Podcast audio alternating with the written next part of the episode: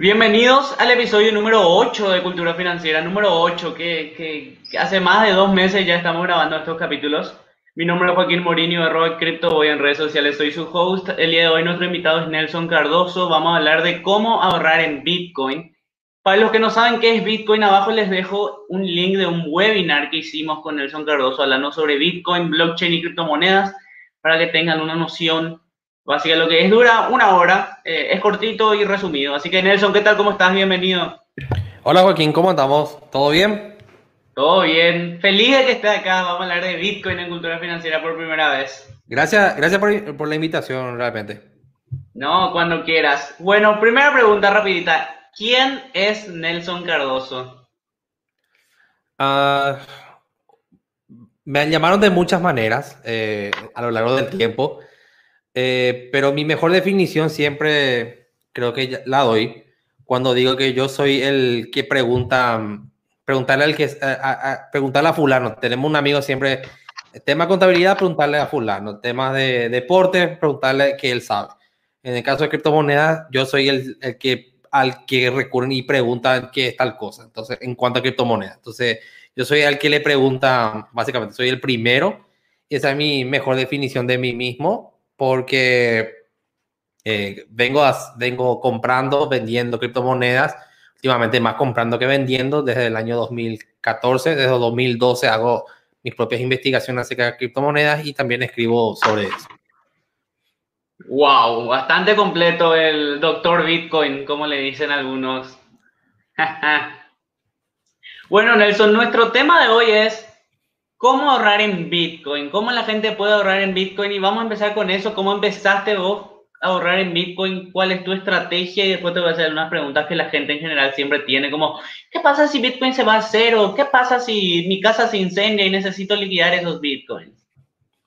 Bueno, eh, a modo de hacer un poco de historia, eh, en los primeros, eh, los primeros tiempos, cuando los primeros tiempos, entiéndase, cuando yo empezaba a realmente a comprar y a vender eh, criptomonedas, yo no, no tenía en mis intenciones realmente hacer ahorro, porque era una moneda, era una moneda súper genial, o sea, sigue siendo súper genial, y que me permitía comprar, en ese entonces mi intención era comprar cosas de Amazon, de eBay, de, eh, o sea, desfalcar literalmente todo lo que era esa parte eh, con criptomonedas. Y de hecho lo hice mucho. Eh, parte, de, parte de las compras que hice en esos tiempos eran computadoras, hosting, eh, nombre de... Una vez compré un nombre, un nombre de un dominio, no sé ni para qué compré, pero compré porque podía hacerlo con criptomonedas. Entonces era esa, esa, esa, genialidad de hacer, era, fue, fue demasiado genial. Con el paso del tiempo, me, doy, me voy dando cuenta de que el valor sigue el valor de lo, que llamamos nosotros precio market cap, el precio de Bitcoin estaba subiendo. Mucha gente obviamente se iba asustando con el paso del tiempo eh, de la volatilidad que tenía Bitcoin. Y eso, eso cuando empezaba a investigar, desde un principio, en los sitios web, en los foros o en las guías explicativas, te decía que Bitcoin era eso, básicamente, un, era altamente especulativo porque la gente no sabía hacia dónde iba todo esto. O sea, uno decía, bueno, Bitcoin va a ser una moneda. Otro decía, no, Bitcoin va a ser eh, la cura para el cáncer. Otro decía, no, Bitcoin va a ser eh, lo que impulsa a las, a las aeronaves para que vayan a Marte. O no sabíamos qué exactamente era, entre ellos me incluyo yo. O sea, no sabíamos cuál era el futuro. Eh, podíamos predecir, podíamos apostar también, que es lo que hacen los traders justamente, pero quien te diga que sabía que iba a pasar lo que está pasando al día de hoy, eh, creo que la mayoría no, no dimensionábamos lo grande que llega a ser. Entonces, en contexto y para hacer la, la primer, el primer resumen, eh, de los primeros tiempos a mí me interesó más como moneda. Cuando veo que ya su valor es eh, literalmente empieza a subir demasiado, es ahí donde yo decido porque hay muchos eh, bitcoiners internacionales que empiezan a sugerir, ¿y por qué no usas como ahorro? No se me había ocurrido en un, en un momento. En el 2014, o sea, llego un año atrasado, cuando veo una columna de opinión de un activista político que se llama Santiago Siri, que, que propone lo siguiente, dice, ¿por qué no ponemos 1% de las reservas de Argentina en Bitcoin. Y a pesar de que en ese, en ese año 2014, imagínate, 2014 eso ya proponían, obviamente no pasó nada, o sea, la mayoría de, los políticos se rieron en la época, y ahora quién se ríe, básicamente, es la venganza, pero me dio una, me, me dio un hincapié interesante, o sea, se puede ahorrar en Bitcoin, o sea, ¿y por qué no empezar a ahorrar? Entonces empiezo a juntar pequeños pedazos, pequeños retazos que en aquel 2014-2015 era simplemente como algo que yo, por lo cual yo no tenía un poco de dinero de sobra, entonces empezaba a comprar y empezaba a acumular y empezaba a acumular. Llega un momento donde me doy cuenta que esto puede llegar a ser una estrategia a largo plazo porque a medida que voy, eh, digamos, haciendo mis las compras, como que también hace rato tenía 100 dólares, ahora tengo 330. ¿Qué pasó acá? ¿Cómo pasó? Entonces me doy cuenta que básicamente Bitcoin siempre va a crecer basado en mi investigación, entonces decido utilizar a Bitcoin como una moneda de ahorro. Muy interesante. ¿Y, y cómo vos haces, por ejemplo, cómo, cómo vos le haces tracking a eso? O sea, ¿cómo vos controlas tu portafolio? ¿Vos compras un monto fijo por mes cada cuánto? En realidad, eh, uso siempre la primera, o sea, eh, cuando iba a hacer esta estrategia, estrategia eh, lo primero que hice fue empezar a investigar más sobre el tema del ahorro y empezar a leer varios libros. Entre esos libros me tropiezo con uno de Benjamin Graham, en el cual él decía, el precio no necesariamente significa valor, que el valor puede ser muchas veces más grande, pero el precio no lo está reflejando. Entonces, eso me dejó pensando por mucho tiempo y eso me lleva a la conclusión, me lleva a la conclusión de que decía yo, pero Bitcoin puede seguir creciendo. O sea, esto no es el valor del momento. Estamos hablando año 2016, 2017. Decía, esto no es el valor actual de Bitcoin. No, no puede ser algo para mí que puede ir creciendo más. ¿Por qué decía esto? Porque el, el valor que no estaba reflejado en el precio es esa seguridad. Se tenía una moneda descentralizada, eh, no regulada, eh, regulada por protocolos matemáticos y que incluso no había necesidad de, de confiar en nadie. Sea, yo podía verificar prácticamente esto. Tenía y tiene actualmente Bitcoin un protocolo de 21 millones de monedas. O sea, yo ya sé que va a haber un, un límite. Entonces yo puedo hacer un cálculo de, incluso de, de recompensas en el tiempo, puedo hacer cálculo de circulación, muchos cálculos puedo hacer. Entre esos cálculos que yo hice fue, si va a haber 21 millones de monedas, significa que va a ser limitado. Y todo lo limitado en el mundo, obviamente, crece con el tiempo, eh, lo que se llama efecto Lindy, crece con el tiempo su valor. O sea, se le da más valor y entre esas cosas que tiene valor, obviamente, está eh, Bitcoin. No, excelente. En otra pregunta, entonces, ¿la volatilidad a vos no te da miedo? ¿Qué, qué le recomendás a la gente que quiere poner un pequeño porcentaje? Porque yo siempre le digo a la gente que tiene miedo y te dice, y yo cuando le digo a la gente, compra Bitcoin, no le digo, pone el 100% de tu ahorro de tu portafolio en Bitcoin, diversifica un poco, empezar con un 5% y va aumentando. ¿Qué le decía a esa gente que tiene miedo pero quiere realmente ahorrar porque no confía actualmente en las divisas fiat? Mira, eh, están en mi, en mi misma posición en el año 2016, 2017, básicamente. Eh, yo tenía también ese, ese temor y decir, no, no, no vale la pena tanto eh, comprar, o sea, no, no valía la pena en ese entonces por 10, 15 dólares comprar, o sea, no le, no le veía yo el sentido. Pero después pongo a calcular esos 10, 15 dólares con el paso del tiempo, porque así mi investigación me mostraba que iba a seguir creciendo naturalmente. Eh, va a seguir creciendo naturalmente y por lo tanto, ¿eso qué significa? Significa que iba a valer ese 10, 15 dólares, se iba a transformar en un 30, 45 dólares en un futuro lejano.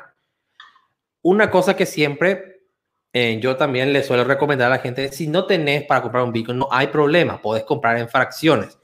Y de hecho, esa acción dentro de la comunidad de criptomonedas se llama stacking. Stacking stat. Eh, lo que voy a hacer es juntar pequeños pedazos de satoshis, o sea, pequeñas unidades de Bitcoin, y vas creando de a poquito tu propio Bitcoin. ¿Esto que también qué implica? Implica de que con el paso del tiempo esto naturalmente va a crecer. ¿Por qué digo esto con tanta seguridad? Porque eh, hay algo que se llama, o sea, hay algo que el valor que tiene Bitcoin hoy día no está reflejado en el precio. Eh, esto suelo repetirlo frecuentemente en la comunidad. Joaquín es uno de los que eh, siempre escucha esto, que cuando digo que Bitcoin va a seguir creciendo. de hecho, el hecho de Bitcoin ni siquiera estamos rascando la superficie. Si quieren realmente adquirir, comprar Bitcoin, están todavía a buen tiempo. Eh, y quiero recordarles a las personas que dicen que ahora está caro, que de repente eh, medio que me va a costar. En el año 2016, yo, o sea, creo que era 2015, 2016, cuando me voy a una de las charlas que hacía en la Facultad de Economía de la Universidad Nacional. Por cierto, si están viendo, un abrazo a todos. Eh, y me decían, 400 dólares estaba un Bitcoin. Le digo, ¿puedo comprar una fracción? No, pero ¿quién va a pagar 100 dólares por un Bitcoin? O sea, o sea ¿quién va a pagar? Y yo también en ese entonces, mm, ¿quién va a pagar? Y hoy día 100 dólares, justamente esa es la diferencia. Entonces, anímense, eh, infórmense bien. Y lo que había dicho anteriormente en la charla que está acá abajo o que está en la descripción, eh, yo les decía, no se queden con esta charla, no se queden con esta investigación, no se queden con lo que estamos diciendo ni Joaquín ni yo, verifíquenlo por su cuenta, si ustedes me dicen que no me creen a mí, eh, espectacular, está súper bien eso. Investiguen por su cuenta y van a tener sus propios resultados. Excelente. Y Nelson, vos habías comentado en una ocasión que vos podés dejar, o sea, vos dejabas una porción de tus ahorros en Bitcoin en como un plazo fijo en BlockFi. Eh, ¿Podés contarnos un poco más sobre BlockFi, cómo es el sistema, cada cuánto te pagan? Sí, bueno, una de las cosas que también quería hacer era que una parte de mí, una parte de mí me decía, deja a Bitcoin en paz, tenés ahí, para crecer, espectacular. Otra parte de mí decía, bueno, pero también, o sea, tengo una parte muy fuerte mía que es curiosear demasiado. O sea, a mí me gusta curiosear mucho, de hecho así llegué a Bitcoin y curioseando me voy aprendiendo, por ejemplo, diferentes sitios. En el año 2000, 2014, 2015, yo, mi principal, eh, uno de mis hobbies era entrar en páginas de préstamo de Bitcoin centralizado, en páginas que si estás eh, escuchando esto, te va a encantar. BTC Jam, eh, BTC Pop, BTC Lending.club, o sea, sitios antiquísimos, los cuales hoy día ya no, ya no son modelos, pero que existieron en su tiempo. A mí me gustaba verificar mucho. a tal punto me gusta curiosidad que estoy dispuesta a perder justamente perder todo mi Bitcoin si es necesario porque quiero saber qué pasó en ese sentido. BTC Jam llegué a perder casi 0.56 Bitcoin aproximadamente, pero lo hice con mucho gusto porque me fui aprendiendo muchas cosas, no solo de la plataforma, sino de que cómo funciona ese negocio de los préstamos. Entonces, viene ahora una empresa, o sea, vienen varias empresas que dicen, no solamente te vamos a pagar como una especie de certificado de depósito de ahorro, sino que te vamos a pagar incluso en Bitcoin o en otra moneda que querés, que en este caso fue BlockFi. Y BlockFi forma parte del ecosistema de lo que se conoce como finanzas centralizadas. Es decir, BlockFi lo que hace es agarra tus bitcoins, lo mete en una caja de ahorro, a mi, parecer, o sea, eh, a mi cliente, y me va pagando unos intereses. Cuando yo quiera retirar mi bitcoin, lo retiro. ¿Qué me da esa seguridad, porque muchos me dicen también, ¿y por qué no usar el DeFi nada más?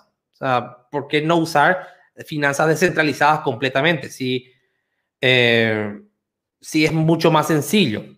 Y sí, es mucho más sencillo. De hecho, ya estoy investigando respecto a eso. Pero por el momento, a mi criterio, o sea, al día de hoy, a, mediano, a corto y mediano plazo, uno de los desafíos que presenta la finanza descentralizada es justamente la falta de descentralización en cuanto a la toma de decisiones. O sea, se parece mucho en ese sentido a una junta de ejecutivos hoy, se parece a una junta de ejecutivos los cuales eh, toman las decisiones ellos. O sea, una especie de plutocracia un poco, eh, un poco menos cargada, ¿verdad? Entonces, como conclusión digo, bueno, hasta que en ese entonces no pueda, o sea, que no pueda hacer muchos movimientos con Bitcoin en lo que es DeFi, en el, en el movimiento DeFi, entonces uso BlockFi y empiezo también a investigar otras como Celsius, empiezo a investigar también Nexo y la que se me cruce, le pongo un poco y veo cómo eh, se utiliza. Esto lo que te hace es insertar un poco de Bitcoin y te van eh, pagando algunas fracciones a medida pasa el tiempo. Una especie de, de funding que tiene también, por ejemplo, sitios como Kraken o Bitfinex, que también vos pones tu dinero y vos podés prestar a otros traders para que ellos puedan hacer sus operaciones.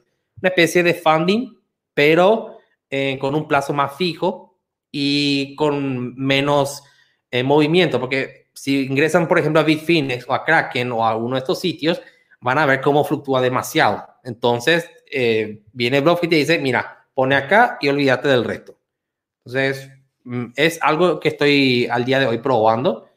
Eh, los resultados, te puedo decir por el momento, son bastante positivos, pero no se cierra la carpeta hasta que termine el periodo de prueba. Así mismo, Nelson. Y para la gente que está escuchando y le da ansiedad los porcentajes y demás, no es que le estás prestando o estás dejando tu plata en cualquier lugar desregulado donde uno, unos traders van a comprar droga en la dark web. En BlockFile y demás son, están regulados por la New York FinTech, están reguladas por, los, por muchísimas instituciones, entre ellas la Comisión Nacional de Valores de Estados Unidos. Así que si te intentan joder, le va a caer todo el peso de la ley encima. Es así, Nelson.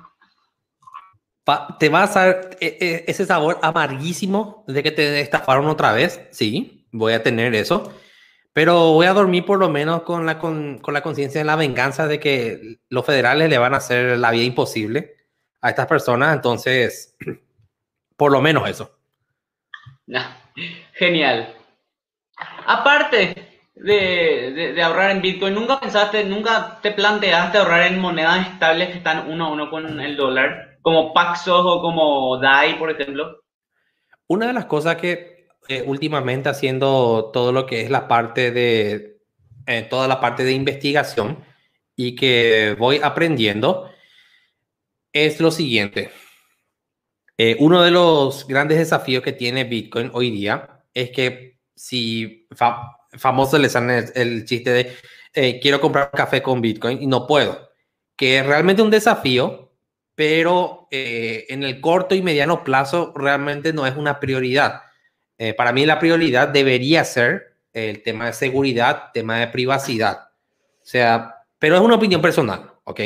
Hay personas que también dicen, bueno, también queremos monedas que se puedan mover más rápido. Entonces están eh, las monedas estables, los stablecoin. Entonces, eh, darle una oportunidad a ellos, lo haré en algún momento. Solo que yo soy una, o sea, como te conté mi naturaleza de curiosidad, hoy día las monedas estables también tienen un desafío muy grande. En el caso de DAI, por ejemplo, si bien es una moneda que actúa en su mayor parte con una descentralización, está la fundación misma que eh, tiene algunas dificultades, tiene algunos desafíos que a corto y mediano plazo le va a afectar. ¿Significa esto que nadie tiene que comprar? No, es simplemente mi opinión en respecto al mismo. Si me preguntan a mí, compre Bitcoin eh, en pequeñas cantidades, para mí esa es la mejor manera de descentralizarte financieramente en el corto y mediano plazo. Y en el largo plazo, acá le tenés a Joaquín, así que sigan los consejos de Joaquín en ese sentido. Muy simpático lo que decís sobre el ejemplo. Quiero comprar Bitcoin con café, pero no puedo. Y Evan Dufier, el creador de Dash, una de mi primera criptomoneda y una de mis criptomonedas favoritas, se planteó eso, porque en serio el tipo se pichaba porque se iba a comprar café y tardaba 10 minutos en validarse la transacción y la puta, dijo, no puede ser esto tan... Y bueno, y creó Dash que uno de sus fuertes es enviar transacciones a toda bala.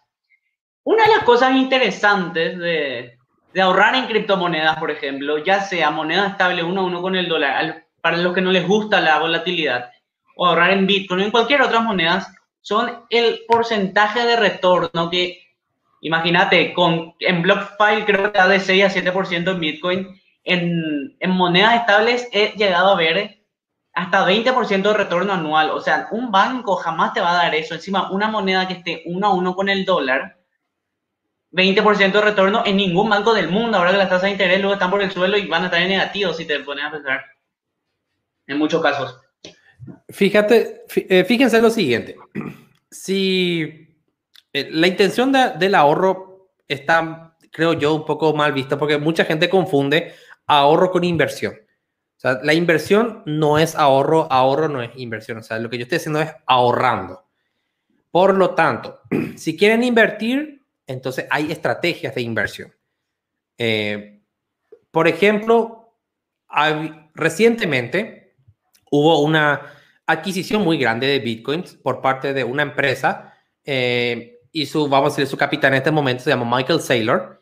En el tiempo, Michael Saylor decía que Bitcoin no iba a servir como moneda. Hoy se retractó y se retractó gigantescamente, cerrándole la boca muchísimo y pasa a ser Bitcoin como parte de los activos de la empresa. O sea, figura en el libro contable. Lo que Michael entendió, lo que Michael entendió, que muchos CEO no entendieron y que muchos analistas tampoco no entienden, es que eh, lo que ve eh, MicroStrategy, se llama la empresa, lo que ve realmente esta empresa, esta, institución, no es a Bitcoin como un producto, no, es, ve a Bitcoin con el valor de precio, sino realmente ve el valor que representa Bitcoin en el largo plazo. Porque nosotros, recordemos, si quieren hacer esquemas de, esquema de convertirse rápido, eh, convertirse en millonarios rápido, no es la manera. ¿Ok? Entonces, hay que pensar en el largo plazo. Bitcoin es presentar en el largo plazo, eh, es Bitcoin eh, pensar en el largo plazo, por lo tanto, lo que para mí quedaría como mensaje es que empiecen a ahorrar, compren pequeñas porciones. Bitcoin va a ser tu, vamos a decirle, tu puerta de entrada. Si sos como yo, o sea, si sos como yo, Nelson, que ya tenés una familia, por ejemplo, eh, Bitcoin te va a parecer la mejor estrategia. Si tenés eh, más ambición, si tenés más ambición de seguir creciendo y de seguir expandiéndote, entonces la finanza descentralizada te va a parecer un mundo súper interesante. Pero para empezar, empezar en pequeñas cantidades, hace tu investigación y bienvenido al mundo de criptomonedas y bienvenido al mundo de, Bitcoin, que va a ser tu puerta de entrada, creo yo. Excelente. Eh, para los que quieran saber más sobre finanzas descentralizadas, tenemos un video hablando con Elo Cadenas. ella es una mexicana experta en DeFi, que son finanzas descentralizadas. Hablamos de todo un poco, eh, muy interesante. O sea, las finanzas descentralizadas te ofrecen un mercado de derivados y te ofrecen un mercado de hasta sin productos sintéticos es impresionante. La otra vez estuve investigando un proyecto, por si quieren ver, se llama Synthetics Token, Network Token. y básicamente crea, crea productos sintéticos en base a Synthetics y en base a Bitcoin, Ethereum, entre otras cosas que es, te vuela la cabeza. Y como dijo Nelson, si un CEO de Wall Street empieza a comprar Bitcoin para su empresa, eso ya es, ya activa una alarma de algo va a pasar y como bien saben, estamos entrando en una crisis gigante. Muchos dicen que va a ser peor que la Gran Depresión. Rey Dalio es uno de ellos. ¿Y qué hace Rey Dalio? Compra oro. Él metió el 35% del portafolio de su fondo de inversión en oro. Robert Kiyosaki hace rato ya dice, se nos va a caer todo encima, el dólar se vaya a la B. Y Robert Kiyosaki dice, yo tengo oro, plata y Bitcoin. Usan Bitcoin como reserva de valor. Los hermanos Winklevoss, los cofundadores de Facebook, perdieron la demanda contra Mark Zuckerberg. O, no, perdón, ganaron la demanda contra Mark Zuckerberg. Bueno, se fueron fichados porque perdieron Facebook, pero metieron su plata en Bitcoin y fueron uno de los primeros millonarios en Bitcoins. Y ellos siempre dicen, ¿qué oro? Déjate de joder, no estamos más en 1930, compren Bitcoin, el oro digital. Y yo siempre lo digo y lo voy a seguir diciendo, Bitcoin es el oro digital de mi generación. Tiene muchísimas ventajas, es mucho más fácil. Nelson, ¿vos qué opinas de Bitcoin como el oro digital como reserva de valor en estos tiempos, encima en estos tiempos de crisis que se nos vienen? No hace falta que, miren, como, les dije al principio, no hace falta que me crean a mí, o sea, no hace falta que le crean a Joaquín. Pueden verificarlo por ustedes mismos y vean que la moneda que mejor comportamiento tuvo durante esta pandemia, o sea, durante las primeras etapas de la pandemia, que sería de marzo hasta, vamos a decirle, hasta julio, verifiquen y pueden ver justamente que Bitcoin fue la que mejor comportamiento tuvo. O sea, yo no necesito venderles nada a ustedes, o sea, tienen ahí los números a su alcance. Verifiquen también, pueden verificar que Bitcoin es limitado, o sea, todo lo limitado, obviamente en el tiempo va a tener mucho más valor. O sea, no estamos hablando simplemente de algo eh, de algo astral, es algo matemáticamente comprobable, por lo tanto, le invito a las personas. No, no, no creas tampoco que Joaquín lo dijo así con la intención que tenga de la que sea. Pueden verificar. O sea, nosotros en la comunidad de criptomonedas nos movemos mediante la verificación. O sea, acá no pedimos, yo por lo menos no pido a nadie que confíe en mí. Yo, le, yo te puedo citar los artículos, yo te cito mis propios artículos donde yo escribo y si vos tenés alguna cosa que verificar, podés verificarlo, porque todo lo que está en la cadena de bloques es verificable. Entonces, ese creo que es nuestro mayor, eh, nuestra mayor reserva, esa, eh, esa posibilidad de poder en cualquier momento verificar lo que estamos haciendo. Bitcoin, y con esto así va para hacerle una redondeada, eh, Bitcoin es para mí hoy día la mejor opción que podés, eh, que podés usar. No querés dar el 10%, dale un 5%. No querés darle un 5%, dale un 1%. Lo único que yo puedo garantizarte es que con el paso del tiempo esto va a adquirir mucho más valor. Hoy estamos año 2020 si lo estás viendo dentro de dos años, probablemente Bitcoin tenga mucho más valor. Entonces, y no te estoy diciendo esto en un modo tipo de oráculo ni nada por el estilo. Te estoy diciendo esto en un modo de que fíjate y verifica en las matemáticas, verifica que hay una moneda limitada y que la oferta y la demanda es un mercado natural y donde hay muchísima demanda y la oferta se va terminando. Entonces, estamos creando un mercado completamente natural de crecimiento. Excelente. Nelson, muchísimas gracias por venir. Eh, increíble tu, tus consejos, porque yo creo que esto, y siempre queremos transmitir en cultura financiera, que la gente busca alternativas para empezar a ahorrar y a invertir. Se nos vienen tiempos difíciles. Bitcoin, yo no descartaría Bitcoin como una opción para resguardar riqueza o para ahorrar eh, para salvarnos de la inflación sobre todo. Así que Nelson, muchísimas gracias por venir y compartir tu conocimiento con nosotros. Muchísimas gracias Joaquín a vos, muchísimas gracias a todos y eh, ante cualquier eventualidad, por favor, estamos en el grupo, eh, le dejo a Joaquín mis escritos si por ahí alguien quiere hacer una introducción rápida a lo que es Bitcoin, así que un placer y nos vemos pronto. Y gracias a ustedes por ver Cultura Financiera. Nos vemos la próxima semana. Chao, chao. Hasta luego.